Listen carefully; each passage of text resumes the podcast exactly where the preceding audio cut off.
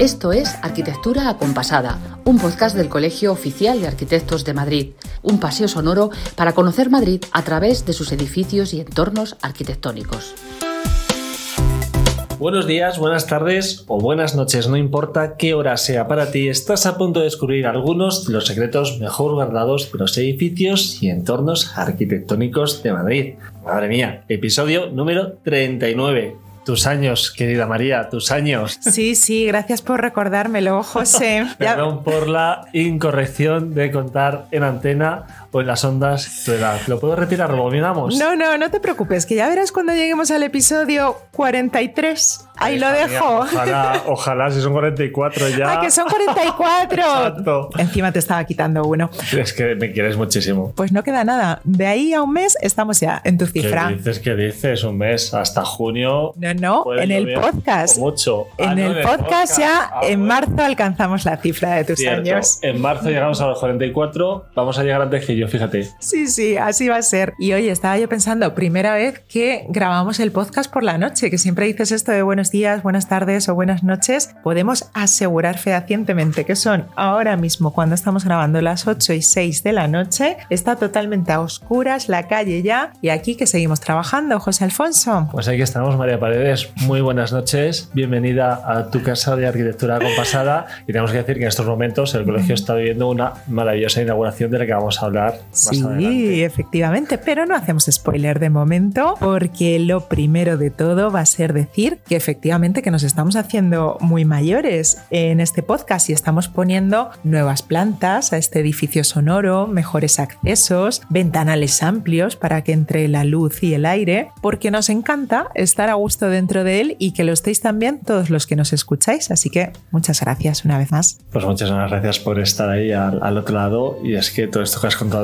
María, cómo hemos crecido y cómo se está ampliando cada vez más este edificio sonoro, que también es normal, pues cada vez sois más sus visitantes, sus oyentes, y la verdad es que tenemos que estar todos comodísimos. Y esa debería ser la premisa de la arquitectura, ¿no? Hacer nuestra vida más cómoda y mejor. Así es, debería, debería, pero no siempre se cumple. Efectivamente, no siempre. Y de eso mismo vamos a hablar hoy, José. Mira qué bien traído. Porque hemos decidido que en esta ocasión vamos a dar un paseo por un enclave de Madrid que recibe, eh, diríamos, odios y pasiones a partes iguales. Uno muy conocido, además.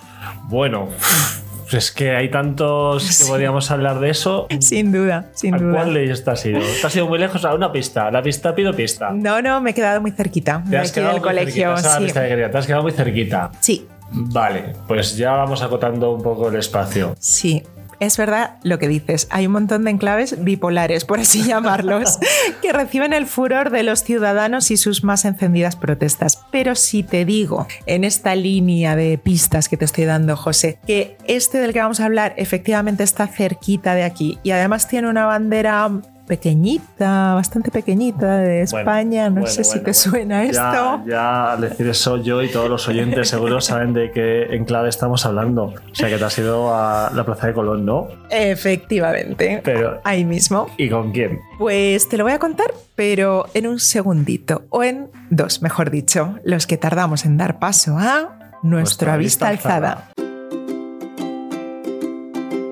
Ostenta un puesto alto en el ranking de enclaves más inhóspitos de Madrid y aunque de un tiempo a esta parte muchos la han escogido como campamento base desde el que realizar sus protestas políticas, otra gran parte de la ciudadanía se queja de que no es una plaza, digamos, cómoda. Yo voy a describiros eh, lo que veo a mi alrededor ahora mismo, que son pues la una y dos minutos de la tarde de un martes. Es verdad que hay algunos grupos a mi alrededor de gente charlando, creo que están haciendo una, una grabación, pero el resto de la gente camina rápido por la diagonal que atraviesa esta plaza de Colón y que conecta Serrano con la Castellana. Muy poquita gente está sentada ahora mismo y eso no me parece exclusivo de ahora, porque la verdad es que siempre que vengo me llama la atención que una plaza tan céntrica no acoja ciudadanos pues leyendo, departiendo tranquilamente al más puro estilo castizo o simplemente tomando el sol en un banco. Y esto es aún más llamativo porque al ladito de esta plaza están ni más ni menos que la Biblioteca Nacional y el Museo Arqueológico. Yo nunca me he explicado del todo las razones para esta situación, así que hoy me he citado aquí con Ramón Andrada, vocal de la Junta de Gobierno del COAM, y todo un experto en patrimonio para analizar esta plaza y un poco el malditismo, entre comillas, que la rodea. Buenos días, Ramón, que te veo a la sombra, a la poca sombra que hay. A la poca sombra que hay. Buenos días, María. Muchas gracias por venir a dar este paseo con nosotros, Ramón. Y quiero preguntarte, en primer lugar, claro, esta plaza que yo acabo de describir la vemos y la conocemos todos así, pero ¿de cuándo data? ¿Cuándo se concibe de esta forma? Bueno, pues esto, eh, la plaza esta surge en los años, se concibe en los años 70 del siglo pasado y surge por una secuencia de acontecimientos. La plaza esta eh, la ocupaba antiguamente la Casa de Moneda y Timbre y en un momento determinado pues hay, hay una cesión al Ayuntamiento de Madrid y el Ayuntamiento de Madrid pues decide hacer esta plaza, concebir la plaza como un lugar de esparcimiento para los ciudadanos y como un lugar conmemorativo para, para el descubrimiento de América y además intenta resolver los problemas que ya acuciantes para entonces de tráfico creando un aparcamiento subterráneo en la plaza. Esas eran los que es el que tenemos todavía que es el que tenemos. Eso es, se convoca un concurso al que se presentan muchos arquitectos y ganan, bueno, era un concurso de ideas, con lo cual luego el primer premio, que es un poco el que, el que marca quizá la pauta de, cómo se organiza la plaza, el ayuntamiento posteriormente lo desarrolla ya con sus técnicos municipales, un poco basado en, la idea que proponía el proyecto. Claro, y Ramón, te quería preguntar, porque lo del parking, dices en esa época, que estamos hablando más o menos de los años 70, claro, usábamos muchísimo el coche para venir al centro también, ¿no? Por eso dices para solucionar los problemas del tráfico rodado. Correcto, bueno, es la época en la que esos años, esa década de los años 60 es cuando se hacen los conocidos como Scalextric de Madrid, ¿no? En muchos cruces urbanos que afortunadamente se han ido desmontando y la ciudad ha vuelto a respirar, ¿no? Y el tráfico evidentemente no ha, no ha sufrido, sigue estando igual. Efectivamente. Entonces, la plaza data de esa época, la concepción de esta plaza, y a tu juicio, que yo te quiero preguntar, con todo lo que vemos alrededor, Ramón, ¿cuáles serían los elementos arquitectónicos fallidos, por así decir? Sí, bueno, eh, antes de convocarse el concurso, se construye de manera sorprendente para, o sorpresiva para todos el edificio que tenemos ahora mismo enfrente y que se conoce como Centro Colón. Además, tiene un cartel bien grande arriba que lo, Sí, no deja lugar a dudas.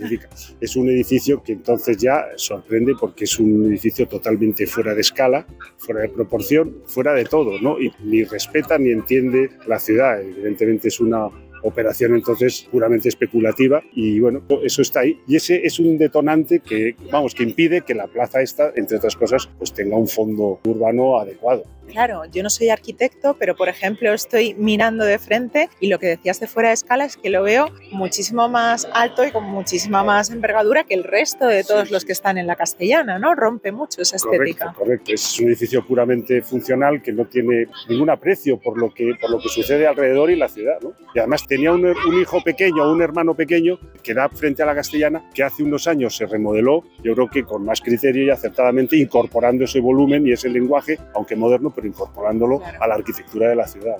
Y luego, en cuanto al resto de edificios que circundan esta plaza. Pues mira, las Torres de Colón, fíjate también la historia, que son de esos años también, quizá dos o tres años posteriores a este edificio que hemos dicho. Parecen muchísimo más modernas. Sí, sí, claro. Lo que pasa es que han sufrido dos o tres remodelaciones a lo largo de su historia, la última que se está todavía eh, acabando, y yo creo que lo que han hecho es empeorar el grado inicial de las torres. ¿no? Ahora mismo, pues, pues cada uno que piense lo que quiera, pues yo creo que, que no aportan nada, sino que todo lo contrario. ¿no? Igual pasa con el edificio que está en la esquina que sustituye a un antiguo que había aquí con fabricados de hormigón, pues, no aporta nada nuevo. Y el otro pequeño edificio que está en la, en la llamada plaza de Margaret Thatcher, que es la que queda al otro lado de Goya, es un edificio que también se está remodelando y que ya veremos el resultado. Claro, y a mí me llama la atención, por ejemplo, Ramón, porque si miramos a la derecha está la fachada maravillosa y espléndida de la Biblioteca Nacional, pero si miramos justo enfrente veo un edificio que supongo que será de viviendas con una arquitectura que yo no sé definir, pero a mí me parece de lo más convencional, vamos, yo diría de broma, un edificio de viviendas de Moratalá. Bueno, es un edificio también de esos años 60, igual que el que está en la calle Serrano, que se ve desde aquí también, ahora nos lo tapan los árboles, pero que también rompe con lo que era la edificación en el barrio de Salamanca, tanto en alturas como en composición. Bueno, pues son esos años que te digo, en donde desgraciadamente pues no hubo mucho aprecio por el urbanismo y por la arquitectura de la ciudad. Pues hicieron este tipo de cosas que hoy pues nos, nos chirrían. Claro, está un poco como en poca sintonía, por así decir. Ramón, las esculturas que están allí ya pegando a Serrano, que me parece que quieren emular las carabelas, ¿eso cómo encaja con el entorno? Pues yo creo que es uno de los elementos, a mi juicio, más acertados de la plaza, porque de alguna manera con esa gran masa que tienen, parece que están flotando esas grandes masas Sí. de hormigón, para mí lo, lo más interesante es que esas masas conforman de alguna manera el fondo de la plaza a la calle y también continúan, dan continuidad a la alineación de la calle, o tienen desde mi punto de vista esa intención. ¿no? Sí, es Entonces me verdad. parece que es un, yo creo que el elemento urbano Más armónico, plaza más- ¿no? sí, sí, más destacable para mí de esta actuación. Mejor integrado. Y luego, Ramón, en cuanto a lo que es la plaza y los elementos de la plaza en sí, yo decía en el comienzo que hay una gran diagonal, ¿verdad?, que atraviesa este Castellana, Serrano y viceversa, que ve a la gente siempre como andar muy deprisa por ahí. El resto de la plaza, ¿cuál es tu opinión sobre ella? Pues un erial, es lo que es. Esto no, no es plaza, ni es lugar estancial, no es un lugar grato, no atrae, no invita a la gente a quedarse aquí. La utilizamos efectivamente de paso en diagonal porque es la única misión, función eh, que tiene ahora mismo definida y también cuando hay eh, bueno, pues manifestaciones de, de todo tipo. ¿no? Ahora mismo parece que están a nuestro lado pues aquí haciendo un Hay un rodaje sí. de algo, ¿no? Y, y al otro lado pues hay unos skaters de estos, pero es una plaza inhóspita, no tiene, es que no tiene sombra. Nosotros hemos cogido una sombra aquí en- de un árbol La única que hay Claro, que- ahora mismo, a la hora que hemos un dicho lugar- que es un martes a la una de la tarde. Sí, es un lugar francamente inhóspito y yo creo que el Ayuntamiento de Madrid pues sí debía tomar nota e, e intentar dentro de lo posible pues, hacer este ámbito un poco más agradable, que sea un ámbito realmente estancial, que ahora Se hizo una reforma, ¿no? A comienzos del siglo XX, no se tuvieron, del siglo XXI, que me digan, Bueno. ¿no tuvieron en cuenta estos criterios? Bueno, vamos a ver, se hizo una reforma del centro cultural que había debajo, se reformó la cascada que daba eh, frente, digamos, de la plaza a la castellana, pero no se reformó nada más, porque no se puede reformar. El aparcamiento existe, el centro cultural existe, y por arriba, claro, no se puede plantar eh, árboles grandes porque no hay, estamos encima de, de cubiertas de edificios. con Esa cual- es la explicación, ¿verdad? No se podrían plantar Claro, más árboles, árboles. grandes no. Ves que los árboles están plantados, los pocos que hay, en las esquinas y en los Sí, laterales, porque ahí se dejaron unos espacios, pero en el centro no hay un solo árbol. Entonces, Ramón, ¿qué se podría hacer? ¿Hay, hay algo que se pudiera hacer? Porque, claro, el parking no se va a quitar, ¿no? Con lo cual tampoco Claro. se, se van a poder plantar más árboles. ¿Se podría quitar el parking o, o no? ¿O es una Bueno, idea muy, descabellada? Que, que quitar el parking ya entra en otras especulaciones. Es decir, técnicamente, claro que se podría quitar. Lo que pasa es que no es un problema técnico. O sea, el problema de esta plaza no es un problema técnico ahora mismo. Es un problema de otra índole que yo creo que desde mi punto de vista hace que solucionar bien todo este ambiente y este espacio urbano pues se convierta en un poco en utópico. Porque sería tan drástica la solución para hacer algo que no sé yo si... Habría que a lo Sí, mejor plantearse incluso derribar el Colón, claro, que eso es algo que no va a suceder, ¿no? No, no, eso, en ningún caso, claro, es impensable. O sea que hay poca esperanza para esta plaza de Colón. Sí, lo, lo que pasa es que efectivamente las personas eh, nos acostumbramos. Yo creo que algo se podría mejorar y por lo menos convertir esto en un lugar estancial agradable. Eso yo creo que es una operación que sí se debería plantear el Ayuntamiento de Madrid. Y eso, por Manteniendo ejemplo, lo que hay, ¿cómo claro, que no podría... es un suelo. Claro. Por lo menos la superficie de la plaza hacerla más agradable. ¿Y cómo podríamos hacer eso? Por Bueno, ejemplo, pues, vamos pues, a darles ideas concurso. desde aquí. Habría que hacer un concurso, eso- es- es lo para primero. estos temas es fundamental un concurso porque es aportar ideas Claro. y, y surgen muchas más aportaciones y de ahí se sacan muchas me- me- mejores conclusiones. Claro. Claro, al final sería una brainstorming por parte de todos los Sí, estudios que concurrieran Bueno, a, ese, esos son los a ese concursos. Creo que eso- ese es el valor de los concursos. Lo que pasa es que hay algo ahí eh, desde hace tiempo que parece que Pues desde aquí vamos a a instarles no porque es verdad que mira, ahora por ejemplo estamos viendo a un montón de chavales de instituto que, que saldrán de clase y claro, están aquí a pleno sol porque no tienen otro No, no. lugar en el que refugiarse, no, claro. no, y, y fíjate, los árboles que quedan ahí, por ejemplo, están en mitad de ese erial de, Sí. de China, porque ni siquiera tiene tierra, que no invita a pasar, porque además es que no hay ni un... No, no, es, es absurdo un poco el planteamiento de esta plaza. Pues ojalá Colón vuelva a recuperar la esperanza. Desde aquí, desde Arquitectura Compasada, hemos querido hacer un recorrido por la plaza y lanzar esta idea de mejora que ojalá se acometa Pero algún día. Concurso, concurso para remodelar y hacer esta plaza pues, más agradable para el ciudadano, que es de lo que se trata, que sea un lugar estancial de verdad. Ramón Andrada, experto en patrimonio, muchísimas gracias por dar este paseo sonoro con nosotros. Pues muchas gracias a vosotros y enhorabuena por vuestro trabajo. Muchísimas gracias. Interesantísimo, María, y qué bueno abrir también desde Arquitectura Compasada espacios para el debate y la opinión sobre precisamente estos espacios que por definición nos pertenecen a todos los ciudadanos. Eso es, José, esa ha sido justo nuestra intención al visitar junto a Ramón Andrada esa madrileñísima Plaza de Colón y no será el último espacio que someteremos a debate en este programa. Ya tenemos nuevas ideas y pronto os las vamos a ir contando. Pues qué maravilla poder remover conciencias y sobre todo generar ese espíritu crítico entre los ciudadanos, los seguidores y es parte también del juego de la arquitectura, así que vamos a estar muy pendientes. Gracias por este reportaje, que por cierto, hablando de este espacio en concreto, eh, recuerdo una recomendación que nos hizo María Garcés de Servicios al Colegiado y me gustaría lanzarlo aquí porque tenemos que hablar de los no lugares. No lugares, efectivamente. Los no lugares que son muy importantes y hay muchísimos. Donde levantar proyectos sin tener referencias alrededor, ¿verdad? No, no va por ahí los tiros. Un no lugar. ¿Y cómo es eso de no lugar entonces? Ya lo haremos más adelante. Bueno, me quedo con la copla, ya investigaré. Pues nada, nosotros vamos a seguir con el espacio, ¿no? Secreteando. Y vamos a secretear. Pues hoy estamos de estreno en nuestra sección Secretos del Coam y nos hemos puesto elegantes para inaugurar la exposición Piranesi Magnificenza Romana, una muestra excepcional que para cuando escuchéis este podcast ya estará abierta y que nos va a permitir contemplar cerca de un centenar de estampas del arquitecto veneciano, principalmente grabados de la ciudad de Roma, propiedad de la Real Sociedad Económica Aragonesa de Amigos del País. Estas estampas constituyen uno de los fondos artísticos menos conocidos por el público, pues han sido contadas las ocasiones en que han podido ser expuestas. Así que es todo un privilegio visitar esta muestra y también hablar con Domingo Buesa, el comisario de la Expo.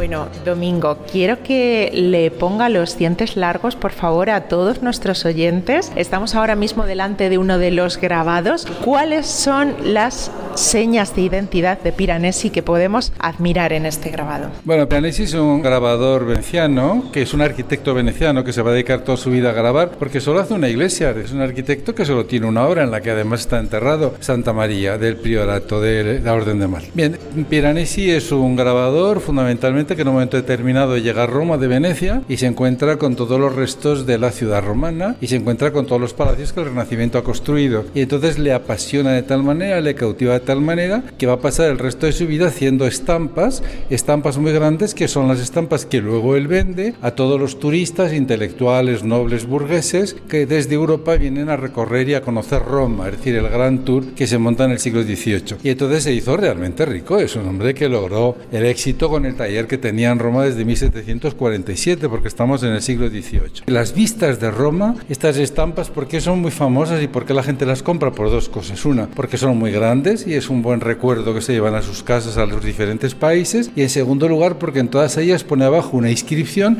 explicando lo que es, que es algo que hasta este momento no se había puesto, lo habíamos perdido desde el mundo medieval. Esas dos claves son las que van a permitir que Piranesi entre en el comercio del turismo, en el comercio del souvenir y se convierta en un hombre rico. En esta, por ejemplo, que tenemos delante, en este grabado, vemos una inscripción. Veduta del Palacio Farnesio. Ajá, eso es. De 1771. Vista del Palacio Farnesio de 1771. Bien, aquí se pueden ver las características y cuando ustedes vengan aquí a la exposición lo podrán apreciar. Aquí se ven las características claves de Piranesi. Piranesi es un hombre que decide acabar con el Renacimiento donde el hombre era el centro de todo y al hombre lo coloca en los laterales y se da cuenta, lo ha empequeñecido, ha pasado a ser un elemento muy pequeñito. Y sin embargo los edificios han crecido, se han convertido en unas moles que gobiernan y deciden todo lo que se hace en el grabado. Por lo tanto, esa pérdida ya de la, de la centralidad del hombre del Renacimiento yo creo que es la gran aportación de Piranesi porque abre el mundo contemporáneo, abre el mundo moderno. Absolutamente, aquí vemos a todos los hombrecillos, digo hombrecillos porque sí. están muy pequeñitos y es el palacio en este caso que emerge rotundo, eso es, en mitad del grabado.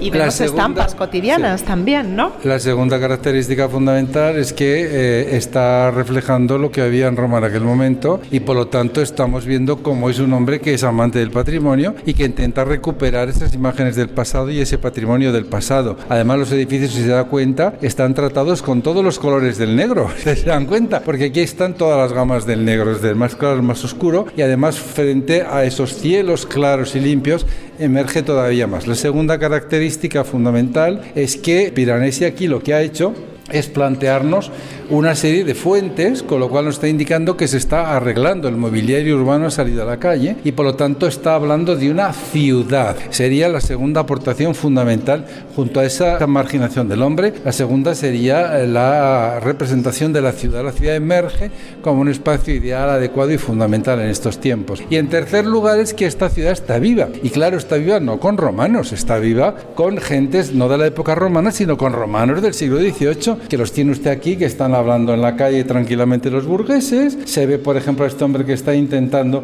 que el animal tire, y lleva un rocín y que el animal tire hacia adelante y hay uno incluso detrás que le está pagando porque no quiere andar. Nos encontramos a mujeres vendiendo con una especie de, de cesta aquí para vender seguramente frutos. Nos encontramos, por ejemplo, con la nobleza que va en las carrozas y que va recorriendo todo. Y nos encontramos con los mirones que están viendo cómo la nobleza está pasando y que seguramente están a verlas caer y a ver por dónde hablamos. Y luego además en esta vitalización de la ciudad, en la representación vital de la ciudad, hay gente asomada a los balcones y usted se da cuenta. Luego tenemos, por ejemplo, colgadas cosas. En otros sitios veremos que hay ropa tendida en las ventanas. Es decir, está representando fundamentalmente lo que es la vida. Esta es la gran aportación de Piranesi y por lo tanto Piranesi va a ser el iniciador del romanticismo. Es un hombre fundamental para entender el surrealismo y yo le aseguraría que no hay película de terror ni cine de terror sin Piranesi detrás. Pero bueno, ¿y esto, Domingo? ¿En qué modo les ha influido? Él tiene una serie de, estampas, nos referimos a estampas a los, a los grabados, ¿no? a los hojafuertes. Una serie de estampas que son de la cárcel, que son las cárceles y que son fundamentalmente escaleras que no se sabe ni a dónde van ni de dónde vienen. Son escaleras sin fin y sin inicio, perdidas en el, en el mundo. Y en torno a esas escaleras están por pues, los elementos de tormento. Y además esas escaleras simbolizan algo muy importante y es un canto a la libertad. Pero son muy tétricos todas esas escenografías y esas escenografías tétricas es las que le interesan a Piranesi en este momento. Piense que Orson Welles en la película El Ciudadano, cuando está hablando de la libertad, tiene detrás justamente uno de los grabados de Piranesi. ¿Y por qué son símbolo de la libertad? Pues mire, arriba está la magnificencia de Roma, el gran imperio de Roma, pero ese imperio de Roma se sustenta sobre la esclavitud, se levanta sobre el sufrimiento de mucha gente que están justamente en esas cárceles porque es una zona enterrada, es una zona bajo tierra. Y eso es lo que quiere representar. Y esto es un grito de una absoluta modernidad. Es un canto por la libertad en 1780, 1760, 1770. Supone un avance muy importante porque estamos hablando mucho antes de la Revolución Francesa y estamos hablando de la Ilustración en el siglo XVIII. Y algunos de estos grabados que se pueden admirar en esta muestra, y tenemos que recordar que en muy poquitas ocasiones se exponen, así que hay que aprovechar, reflejan esas cárceles. Aquí se puede ver alguno, por curiosidad, como ha dicho lo del cine de terror. No, en el catálogo sí que se puede ver. En la exposición no, porque la exposición la hemos centrado en lo que es fundamentalmente una visión para los arquitectos. Es decir, las vistas de los edificios y de la construcción de la ciudad de Roma, de la urbanización de Roma, y luego una segunda parte en el libro de las antigüedades de Roma, en donde hay unos grabados que él explica cómo se hacían los muros, cómo se construyen los puentes, cómo se hacen los acueductos, cómo se hace eh, el enterrado de todos los servicios de una ciudad. Por lo tanto, es una exposición, en este caso, que ha apostado fundamentalmente por mostrar una visión de Roma que puede ser muy, muy interesante para los arquitectos. Y que hay que cazarla al vuelo, como decíamos, Domingo, porque estos grabados no ven muchas veces la luz, ¿no? No, porque además son grabados que hay que tenerlos con mucho cuidado, no nos gusta exhibirlos ni que les dé mucho tiempo la luz. Incluso en la sede nosotros no tenemos toda la colección colocada, sino que tenemos la mitad de la colección un año y al otro año colocamos la otra mitad. Tenemos mucho cuidado en ellos. Pero bueno, en esta ocasión yo creo que era importante eh, venir a un espacio de arquitectos como el Colegio de Arquitectos de Madrid y decirles, bueno, esta es la primera llamada a la modernidad que hace un arquitecto que no hizo más que una iglesia, pero que fue uno de los grandes grabadores a nivel de Goya cuya obra desde luego es eterna y universal. Así que muchísimas gracias Domingo Huesa por habernoslo contado en Arquitectura Compasada. A vosotros, ha sido un placer ahí estaba ese Secretos del COAM. Tenemos que decir que para todos aquellos que quieran visitarla pueden hacerlo desde este miércoles 21 de febrero y hasta el próximo 18 de abril en la sala Mercadal, en la planta baja del colegio, de lunes a viernes de 9 a 8 y los sábados también de 11 a 8 de la tarde. Y dicho esto, José, listo, el 39 está grabado. A falta solo de que nuestra compañera Vero le ponga el lacito con su fantástica edición. Bueno, Vero, pero creo que te estás olvidando de algo, ¿no? O mejor dicho, de alguien. No, que no me olvido tampoco de nuestra rastreadora Alicia Bajo. Le estaba chinchando un poco porque ella se mete mucho conmigo, pero en realidad, ¿cómo podríamos pasar un fin de semana sin sus planazos? Pues no habría manera, como diría Coquemaya, ¿no? No habría manera, no. Así que, bienvenida Alice, tuyo es el micro y nosotros os decimos... Hasta, la, semana, que, viene. María Paredes, Tú no te puedes olvidar de mí porque sé que no te pierdes ni una de las propuestas culturales con las que cerramos cada paseo sonoro. Así que venga, toma nota que traigo muchos planes para amenizar la semana a ti y a todos nuestros oyentes. Empezamos esta agenda por un sitio que a José Crespo le gusta especialmente, el Jardín Vertical de CaixaForum, que hasta el domingo 25 se convierte en una gran pantalla sobre la que se proyecta un videomapping para homenajear el legado del científico Ramón y Cajal. Este espectáculo musical del dúo artístico 1111 busca destacar la interconexión entre la mente y el universo a través del uso de la luz, el espacio y el sonido. El horario en el que se desarrolla esta iniciativa es entre las 7 de la tarde y las 10 de la noche. Bajo el título Sillas, iconos del diseño moderno, el Centro Fernán Gómez presenta más de 70 piezas cuidadosamente seleccionadas de la extraordinaria colección de Alexander von Begesack. En ella se muestra el trabajo de algunas de las figuras más relevantes de los campos del diseño y la arquitectura de los siglos XIX y XX, como Michael Tonet, Charles Mackintosh, Le Corbusier, Frank Mies van der Rohe o Philip Starr, entre otros muchos. Y es que las sillas tan ligadas a nuestro cuerpo son objetos que trascienden su carácter funcional, porque son dinámicos y cambiantes y reflejan en cada periodo histórico las innovaciones materiales, las transformaciones de la industria, la evolución de las normas sociales o el impacto ecológico de nuestro estilo de vida. La muestra recorre la metamorfosis de las sillas desde sus orígenes humildes y artesanales hasta los diseños más icónicos. Estas dos propuestas que os acabamos de contar se marcan en el Madrid Design Festival, una iniciativa internacional que convierte a la ciudad de Madrid en la capital del diseño hasta el 17 de marzo y que saca el diseño a la calle con el fin de darle visibilidad y poner al público en contacto con esta disciplina muchas veces desconocida y seguimos de exposiciones, pero para esta no hace falta salir de casa, porque de plaza en plaza es una muestra virtual que recopila más de 6.000 imágenes para conocer la evolución de los municipios madrileños a través de los cambios que han vivido sus principales plazas a lo largo del tiempo. De plaza en plaza se divide en dos partes. En la primera se incluye la georreferenciación en un mapa en Google Earth y la segunda consta de 179 fichas en formato PDF en la que se recogen 1.790 fotografías, de las cuales 895 son antiguas y han sido reunidas a través de los consistorios, los propios fondos del centro de documentación y múltiples consultas de diferentes archivos y bibliotecas públicas.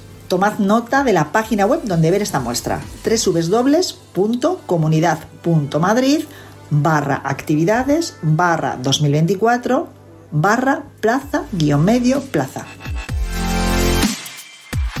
Y para terminar, miramos la agenda del COAM. Además de la fantástica exposición sobre Piranesi que os acabamos de contar, podemos visitar también la muestra dedicada a las obras galardonadas en la edición 2023 de los premios COAM.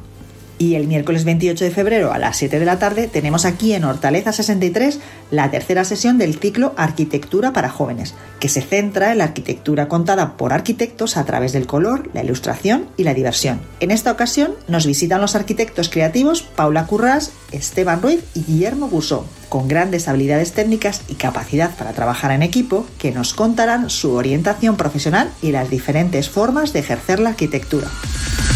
Y hasta aquí las propuestas culturales de arquitectura acompasada, que también puedes consultar en nuestra página web www.coam.org y en nuestras redes sociales. Hasta la semana que viene. Has escuchado Arquitectura Acompasada, un podcast del Colegio Oficial de Arquitectos de Madrid, un paseo sonoro para conocer Madrid a través de sus edificios y entornos arquitectónicos.